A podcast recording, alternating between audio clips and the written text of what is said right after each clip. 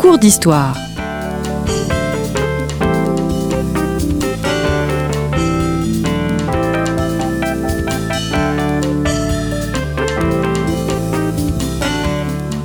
On retrouve Christophe Dickès. Chers amis, bonjour, merci pour votre fidélité à Storia Voce. Vous le savez, ce podcast vous est offert par le magazine Histoire et Civilisation et comme tout ce qui est offert est gratuit, eh bien vous pouvez donc l'écouter librement. Cependant, derrière ce podcast, il y a des professionnels, webmasters, journalistes, correcteurs, etc. Et nous ne pourrons continuer cette aventure que si vous nous soutenez, non pas notre association, mais cette équipe de professionnels avec qui je travaille chaque semaine. Alors, Comment nous soutenir. C'est très simple. Rendez-vous chez votre marchand de journaux, achetez Histoire et Civilisation ou mieux, rendez-vous euh, sur le site histoireetcivilisation.com afin de vous abonner d'avance. Merci. Olivier Viavorca, bonjour. Bonjour. Vous revenez pour la troisième fois à notre micro. Vous êtes professeur à l'École normale supérieure de Paris-Saclay, grand spécialiste euh, de la résistance. Nous avons enregistré trois émissions ensemble sur ce sujet, trois cours d'histoire, et vous venez de publier une magistrale histoire totale de la Seconde Guerre mondiale. Nous avons enregistré deux émissions euh, consacrées à ce livre. Une première sur les origines de la Seconde Guerre mondiale, une deuxième sur la sémantique, euh, consacrée donc à la sémantique, la Seconde Guerre mondiale a-t-elle eu lieu? Et je souhaitais consacrer une troisième émission consacrée cette fois à la société civile. Vous montrez qu'à la différence de la Grande Guerre de 14-18, pendant laquelle les civils ont soutenu leur gouvernement, eh bien la société civile, pendant la Seconde Guerre mondiale, bouleverse en quelque sorte ce schéma oui, je crois que la grande différence entre la Première Guerre mondiale euh, et la Seconde, c'est que la Seconde Guerre mondiale a posé à tous les peuples et surtout à tous les, tous les individus, euh, au fond, des questions de conscience. Pendant la Première Guerre mondiale, enfin, je, pense que nous, nous posons tous comme individus la question de qu'aurais-je fait pendant la Seconde Guerre mondiale? Et je pense que nous ne nous posons pas cette question pour la Première.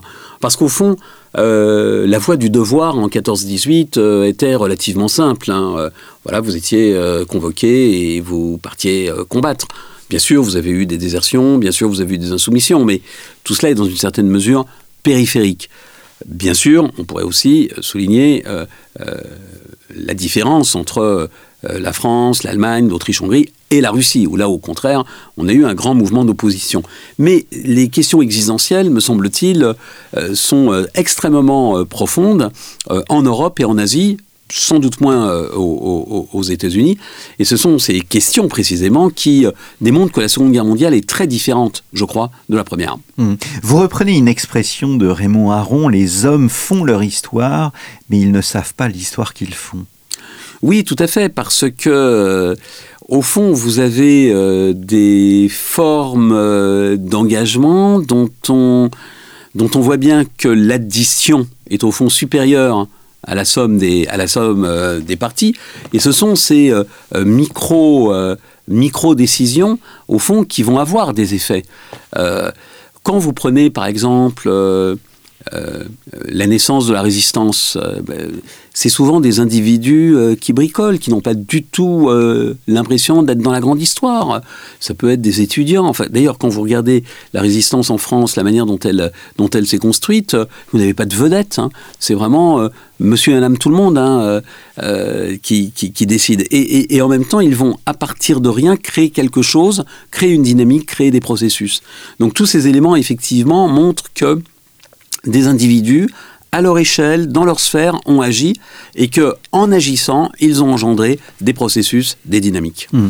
Alors j'ai trouvé très intéressant euh, le fait que vous considériez que la Seconde Guerre mondiale va se greffer ou se superposer à des clivages préexistants dans les sociétés, euh, dans les sociétés au fond, les conflits sociaux, les conflits raciaux et même politiques, les sociétés elles-mêmes euh, sont loin d'être unis. C'est-à-dire qu'il encore, il faut se remettre dans le contexte de l'époque, c'est que même si la guerre éclate, eh bien, au fond, on a une vie derrière nous, on a une vie aujourd'hui, il y aura une vie demain, mais il est impossible de se projeter. Vous avez entièrement raison. On a l'impression que la Seconde Guerre mondiale, par sa radicalité, au fond, fait du passé table rase, et que euh, les enjeux sont si forts, la violence est si grande, les batailles sont si ardentes qu'au fond, tout disparaît. Non. Bien évidemment, cela joue, mais cela n'empêche pas nécessairement des ouvriers britanniques ou américains de faire grève. Cela euh, n'empêche pas euh, éventuellement euh, des femmes aux États-Unis de refuser de gagner le marché du travail. Cela n'empêche pas des députés de mettre, euh, euh, de, comment dirais-je, de, questionner Churchill et de, mettre la question de confiance aux, communes, avec l'idée peut-être de le renverser. Donc oui, la vie continue. Donc la Seconde Guerre mondiale, ce qui est intéressant, c'est qu'elle se surimpose un certain nombre de conflits. Non seulement, alors parfois elle peut les étouffer, incontestablement aux États-Unis, au Royaume-Uni, il y a moins de grèves pendant la guerre qu'avant, ce qui veut dire que la conflictualité a diminué, mais dans une certaine mesure aussi, elle peut avoir pour effet d'amplifier, de radicaliser un certain nombre de fractures qui existaient avant la Seconde Guerre mondiale, et je pense par exemple à la fracture coloniale. Il est clair que pour tout un ensemble de peuples coloniaux, la Seconde Guerre mondiale a été un amplificateur de revendications tendant à mener ces peuples sur le chemin de l'indépendance. Après la Première Guerre mondiale, en gros, quel est l'horizon d'attente, euh, je ne sais pas, au, Maroc ou en Algérie pour, pour, euh, je dirais, la, majorité? Ça serait au fond une forme soit d'assimilation, soit euh, de, reconnaissance, mais l'indépendance n'est pas nécessairement posée sur la table. Après pendant la Seconde Guerre mondiale, en revanche, la question de l'indépendance est une question vitale, et ce, en Afrique comme en Asie. Hmm. Cette micro-histoire euh, renouvelle l'historiographie, notre perception aussi de, de, ce conflit? Oui, vous pouvez avoir euh, euh, des, des micro-histoires qui qui sont tout à fait révélatrices d'enjeux ou de problèmes. Je pense par exemple à un ouvrage de ma consoeur Pauline Peretz sur un hôpital noir euh, qui euh, vise à soigner euh, les hommes de la 92e et, 80e et 93e division, qui sont des formations noires. Et donc, vous avez au fond un médecin noir qui va faire de cet hôpital un défi pour remettre en cause la ségrégation raciale et montrer que au fond on peut dans un hôpital noir soigner mieux que dans un hôpital blanc et qui, dans une certaine mesure, remporte son pari. Son hôpital est excellent, mais en même temps, on voit bien aussi les limites de l'exercice, puisque cet hôpital est in fine dissous. Donc on voit bien ici, par ce type d'éclairage, au plus près des hommes, au plus près des individus, au plus près des localités, que, eh on a, au fond, un excellent point d'observation pour repérer des évolutions, des processus, des dynamiques. Mmh. Vous mentionnez que 22% des Allemands ont servi sous les drapeaux. C'est peu et beaucoup à la fois bah, c'est quand même colossal. Hein. Ça veut dire que, vous savez, euh, un Allemand euh, sur cinq, alors quand vous éliminez les femmes, euh, quand vous éliminez les enfants, quand vous éliminez les vieillards, ça veut dire qu'on a une expérience de la guerre qui a été une expérience extrêmement partagée par les Allemands. Donc oui, c'est absolument colossal. Hmm. En revanche, on peut le souligner, ce n'est pas le cas aux États-Unis. aux États-Unis, au contraire, le régime a mobilisé à minima donc l'expérience militaire, l'expérience guerrière est beaucoup moins forte euh, aux États-Unis qu'en Allemagne, incontestablement. Hmm. Et l'URSS, on a l'impression que l'URSS fait figure d'exception, qu'elle cumule en quelque sorte tous les fléaux euh, qui s'abattent simultanément sur, euh, sur le pays. Oui, vraiment, plaignons les soviétiques, hein. plaignons les soviétiques, parce que ils doivent d'abord gérer une guerre atroce sur leur territoire, vraiment atroce. Donc euh, la, guerre menée euh, par euh, l'Allemagne nazie et ses alliés est d'emblée perçue comme une guerre d'anéantissement, avec un degré de violence rarement atteint sur le front ouest. Il, faut quand même le rappeler. À ceci s'ajoute un régime totalitaire, qui est le régime stalinien. Alors, bien entendu, dans une certaine mesure, le régime stalinien a relâché l'étreinte. C'est le cas, par exemple, sur l'Église vous avez une certaine libéralisation. On laisse les individus euh, aller euh, plus facilement à l'église. Donc de ce point de vue, incontestablement, vous avez une, certaine libéralisation. Mais dans le même temps, ce régime stalinien a été un régime extrêmement dur. Il a été très dur d'abord avec ses déviants. Rappelons quand même que Solzhenitsyn fait l'expérience du, du goulag pour avoir critiqué dans une correspondance privée le génial Staline. Donc le goulag va se vider pendant la guerre d'une partie de sa population, mais il va se remplir d'une autre partie, les dissidents, et puis également les peuples considérés comme peu fiables, les Allemands de la Volga, les Tatars, euh, etc. Donc le, le stalinisme a pu dans une certaine mesure se libéraliser, mais il ne s'est pas non plus totalement libéralisé. Donc le peuple soviétique a vécu une guerre atroce, le peuple soviétique a vécu un régime totalitaire affreux, et le la population soviétique, pardon, a vécu une production de guerre absolument abominable. Parce que euh, ce qu'il faut souligner, et là encore, euh, c'est peut-être contre-intuitif, c'est que l'économie soviétique a été beaucoup plus efficace que l'économie allemande. Euh, Staline n'a pas gagné, comme les, généraux allemands, autre image de la propagande, euh, parce que l'hiver a été rude. Bon, voilà, vous avez quand même que deux euh, personnes qui ignorent qu'il fait froid en Russie en hiver, c'est Hitler et Napoléon. Bon, donc là, je crois qu'il faut faire lisière de cette, de cette image. Donc, vous avez eu une production de guerre qui a été très intelligente, qui en fait s'est centrée sur un certain nombre euh, de matériel et non pas sur une pléthore d'appareils. Donc ils ont pu euh, produire euh, en série. Mais le peuple soviétique a été très largement mis à contribution avec des journées interminables de travail, avec des conditions de logement épouvantables, avec des conditions de ravitaillement extrêmement faibles. Bon, donc vous le voyez, cette population soviétique, elle a vécu les duretés de l'occupation, j'ai envie de dire comme en France, mais en pire les duretés de la guerre à un degré absolument inconnu pendant quand même quatre années, plus un régime totalitaire. Donc on peut dire vraiment que les soviétiques euh, ont, euh, ont beaucoup souffert. Hmm. Mais paradoxalement, quand on regarde la littérature, c'est une période bénie.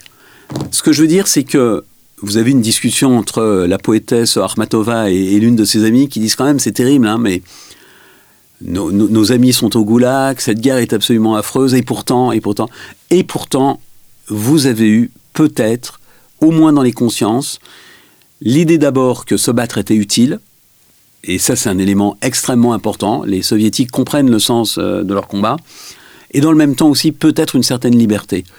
Et euh, c'est ce qui explique, je crois aussi, euh, la force de Stalingrad dans, dans nos imaginaires, parce que l'on voit au fond que c'est pas l'idéologie soviétique, c'est pas l'idéologie communiste qui motive. On voit au contraire que c'est la défense du sol, la défense de la famille, la défense des proches, et puis aussi que beaucoup d'individus, beaucoup d'habitants de Stalingrad, beaucoup de combattants de Stalingrad sont livrés à eux-mêmes, et donc n'attendent pas les consignes euh, du Gosplan ou, euh, ou euh, des états-majors euh, pour combattre. Et donc ce sentiment de liberté a été un sentiment puissant, mais également assez illusoire, qui va créer beaucoup, beaucoup de déceptions au lendemain de la Seconde Guerre mondiale, quand tout reviendra comme avant, hmm. avec la seconde glaciation stalinienne. Est-ce qu'on a un développement historiographique sur précisément l'Est? Est-ce que cette est n'est pas au fond l'épicentre de la Seconde Guerre mondiale, plus que euh, ne l'est par exemple l'occupation euh, française. Oui, bien évidemment, la guerre s'est jouée à l'Est. Euh, alors, ce que j'ai envie de dire, c'est que la décision, elle a été emportée à l'Est. Je veux dire, si Staline n'avait pas gagné contre, contre Hitler, il aurait été très difficile aux Anglo-Américains de gagner la guerre. Donc oui, c'est l'armée rouge qui a supporté le gros de la Seconde Guerre mondiale. Donc, l'épicentre de la guerre est à l'Est pour cette raison. Mais l'épicentre de la guerre est aussi à l'Est parce que c'est là où le degré de violence et de barbarie a été le, plus, plus puissant. C'est quand même à l'Est, en Pologne, qu'ont été installés les centres de mise à mort. C'est à l'Est que vous avez eu ce que l'on appelle, une expression que je n'aime pas beaucoup, la Shoah par balle. Donc tous ces éléments font aussi de l'Est le symbole, le résumé de la Seconde Guerre mondiale dans son caractère le plus tragique et le plus barbare. Hmm. on va revenir hein, sur, sur la Shoah dans, dans un instant. A contrario, donc par rapport à ce que vous dites sur l'Est, l'Europe, une fois occupée, est faiblement exposée au fond à la guerre. Oui, alors, euh, vous avez bien raison de le souligner l'Europe de l'Ouest, contrairement à ce que l'on croit, n'est pas exposée à la guerre.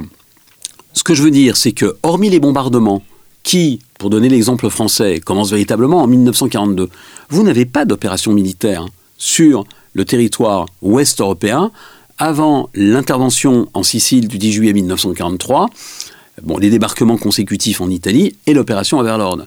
Ce qui veut dire que l'expérience que les, que les Européens de l'Ouest ont vécue est une expérience non pas de la guerre, mais de l'occupation. Et à mon avis, c'est bien évidemment central. Hmm.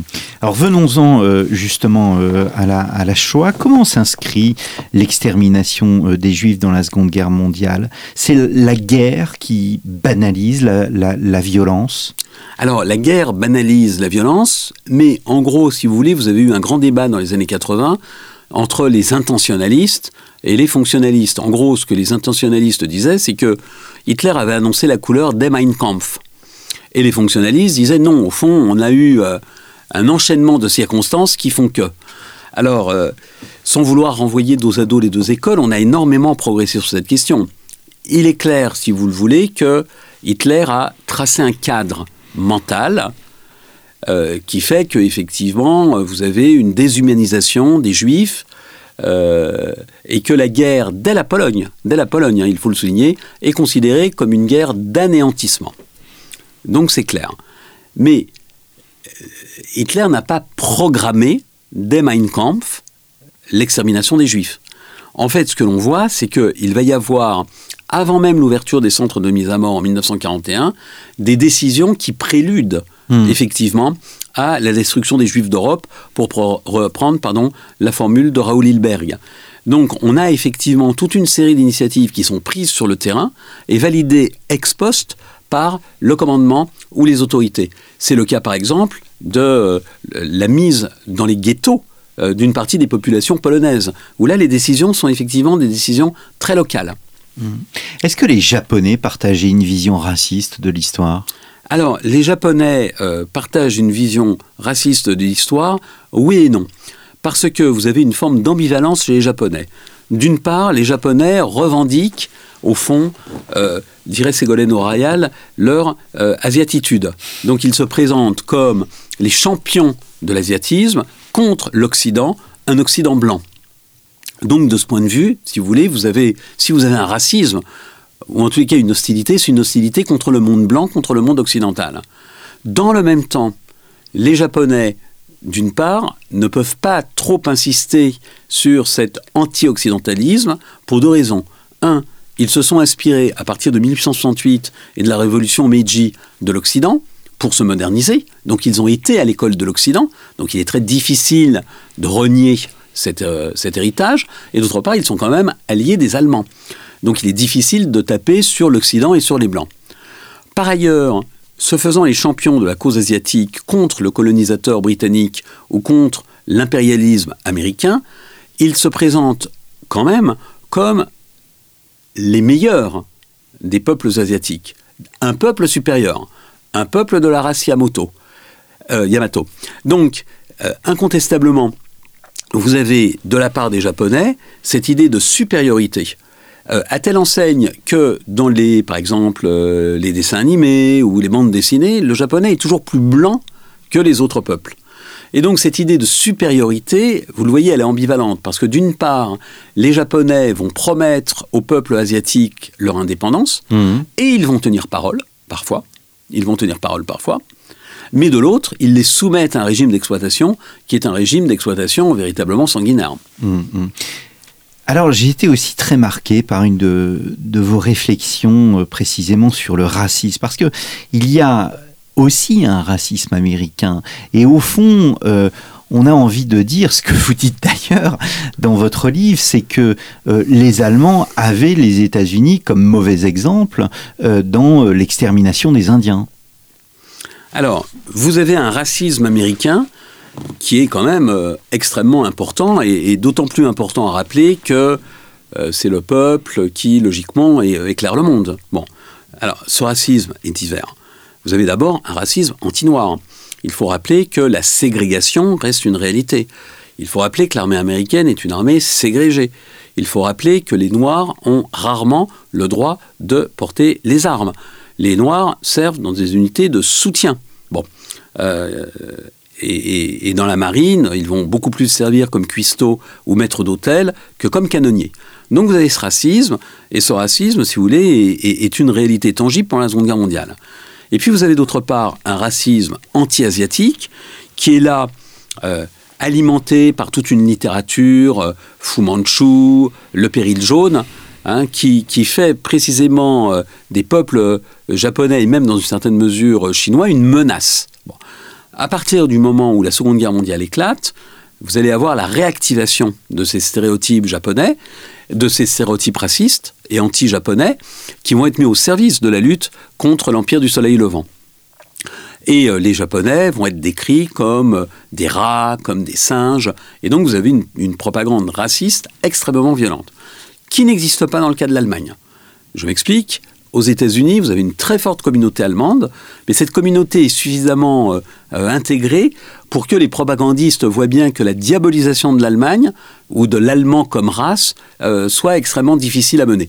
En revanche, dans le cas japonais, ils s'en donnent à cœur joie, y compris dans, par exemple, les dessins animés de, de propagande qui sont projetés sur les écrans américains. Hmm. Alors je reviens sur l'extermination des Juifs. Vous montrez que la destruction des Juifs en soi était, était une aberration économique. Alors oui et non, parce que ça, c'est ce qu'on peut penser que c'est une aberration économique, dans la mesure où on se dit, mais pourquoi détruire euh, autant d'hommes qui pourraient produire? Et c'est au fond cette rationalité qu'un certain nombre de dirigeants juifs vont essayer d'exploiter. Je pense par exemple au ghetto de Lodz, où le, le chef du ghetto, le chef juif du ghetto, va accepter au fond de sacrifier les éléments qui ne peuvent pas produire, euh, les vieux, euh, les jeunes enfants, en se disant que voilà, en maintenant une production et en montrant que cette production est utile, les Allemands vont euh, sauvegarder le ghetto de Lodz. Ce qui est bien entendu une illusion, car l'impératif d'extermination a toujours primé sur tout autre impératif. Ceci dit, est-ce une aberration économique Dans des pages glaçantes, Adam Tooze montre que dans une certaine mesure, oui, bien sûr, c'est une aberration, mais que de l'autre, vous avez toujours des flux de juifs qui arrivent. Et ces juifs qui vont travailler un mois, deux mois, quatre mois, eh bien, ils sont toujours renouvelés, y compris en 1944 avec l'arrivée des juifs hongrois. Donc, euh, euh, en tuant euh, les juifs, Hitler n'a pas nécessairement commis une aberration économique. Il ne s'est pas privé d'une main-d'œuvre qui pourtant lui manquait. Mhm. Alors, on est étonné de voir que euh, et neutres restent euh, finalement passifs, alors que des informations arrivent dès 1941 sur, euh, sur la Shoah. Je me souviens très bien d'une conversation, j'ai oublié le nom de l'historien, mais euh, qui avait travaillé sur Enigma. Et le fait que tout ce qui est relatif à Enigma, la, la, la, la Shoah représente assez peu au fond des informations euh, qui, sont échangées montre, euh, je vais pas dire une forme d'insensibilité? Oui, il y a une forme d'insensibilité. Il y a une forme d'insensibilité parce que il ne faut pas oublier d'abord qu'aux États-Unis, vous avez des antisémites. Y compris dans les cercles rooseveltiens. Donc, c'est un premier élément. Le second élément, c'est que beaucoup de, de, dirigeants pensent que, au fond, euh, la question ne peut être réglée que par la victoire. Et donc il est inutile de ralentir le processus d'extermination en bombardant euh, euh, les voies ferrées qui mènent vers Auschwitz, en bombardant euh, le camp lui-même. C'est inutile, la question sera réglée par les armes.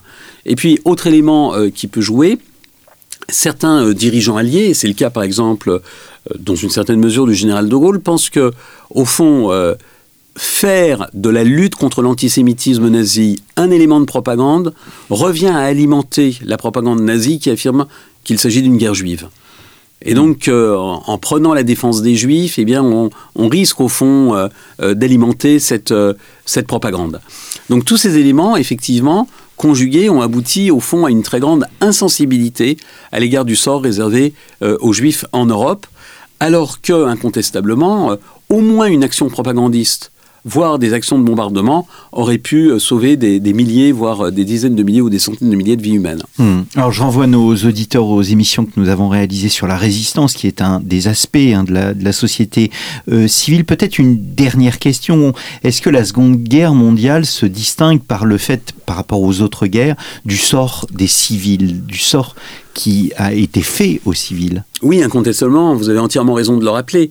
Euh, le sort des civils pendant la Seconde Guerre mondiale n'a rien à voir avec le sort des civils pendant la Première, parce que les civils ont été beaucoup plus euh, marqués par la guerre entre 1939 et 1945 ou 1937 pour la Chine, euh, comparativement à 1914-1918. Vous avez eu véritablement euh, un, très lourd tribut acquitté par les civils. D'abord parce que les civils ont dû travailler parfois dans des conditions horribles dans les productions de guerre. Alors qu'il s'agisse des nationaux, mais qu'il s'agisse aussi des travailleurs forcés. On a quand même des travailleurs forcés euh, en Allemagne qui se comptent en millions. Hmm. En millions. Euh, mais dans l'Empire japonais, j'insiste bien, Empire japonais, ce que je veux dire, c'est que les Japonais ont peu transféré de main-d'œuvre sur l'archipel lui-même. Par contre, ils ont fait énormément travailler euh, des, civils ou, des prisonniers de guerre. Tout le monde se rappelle du, pont de la rivière Kwai. Et donc là aussi, ça se compte en, millions de personnes. Les civils ont également été euh, marqués parce qu'ils ont été pris pour cible. Et là, il faut évoquer naturellement les bombardements, qui là ont provoqué des dizaines de milliers de victimes. Et puis les victimes civiles ont été extrêmement nombreuses en raison des politiques euh, antisémites. Je pense ici à la Shoah, quand même, un 5 à 6 millions de victimes, euh, mais également en raison de la répression déclenchée contre les civils lorsque, par exemple, ils étaient suspectés d'aider les résistants. Et donc la répression en Europe bien entendu, mais également en Asie, a été euh, une répression absolument euh, terrible. Hein. Euh, les Chinois de Singapour, les Philippins, hein, vous avez eu au, moment de la libération des Philippines des dizaines de milliers de victimes civiles hmm. philippines qui ont été froidement massacrées par les Japonais. Donc oui, la Seconde Guerre mondiale se distingue des autres guerres par ce tribut très lourd acquitté par les civils. Churchill disait que cette guerre était une guerre euh, qui avait été euh, inutile. Alors on se doute que toutes les guerres sont, inutiles ou peuvent paraître inutiles par pacifisme. Que signifiait euh, par là Churchill? Eh bien j'avoue que je n'ai pas très bien compris. que voulait-il dire? Je pense qu'il voulait dire que c'est une guerre qui aurait pu être évitée. Et effectivement, si les démocraties avaient compris la nature du nazisme et n'avait pas, au fond, mené une politique d'appeasement et d'abandon, bien évidemment, cette guerre n'aurait pas eu lieu. Et ça, je crois que la manière dont cette marche à la guerre euh, a, été, euh, a été scandée le, le, démontre bien. Mais sinon, guerre inutile, c'est là où je comprends mal Churchill, à partir du moment où elle est engagée, cette guerre est devenue au contraire très utile. Jamais le monde ne pouvait vivre avec euh, la menace d'un régime nazi et avec la folie euh, destructrice des militaires japonais. Donc à partir du moment où la guerre est engagée, oui, au contraire, cela devient une guerre utile, nécessaire, malheureusement, et de ce point de vue, j'ai du mal à comprendre les arcanes de la pensée euh, du bulldog. Eh bien, merci beaucoup Olivier Vivorca euh, pour euh, ce troisième volet, donc consacré à la Seconde Guerre mondiale et à la société civile. Je vous renvoie, chers auditeurs, aux deux émissions précédentes si vous ne les avez pas écoutées. La première consacrée aux causes de la Seconde Guerre mondiale, et une deuxième consacrée à la sémantique sur la Seconde Guerre mondiale. Est-ce que la Seconde Guerre mondiale a eu lieu, sa dimension mondiale bien évidemment et sa chronologie. Je rappelle aussi à nos auditeurs que euh, vous êtes l'auteur Olivier Virvorka donc de cette histoire totale de la Seconde Guerre mondiale, un ouvrage qui fera date puisqu'il prend en compte tous les résultats de la recherche historiographique des dernières années, un ouvrage paru aux éditions Perrin. Merci beaucoup. C'est moi. Et je vous donne rendez-vous la semaine prochaine pour un nouveau numéro, une nouvelle série de nos cours d'histoire. Merci pour votre fidélité et à la semaine prochaine.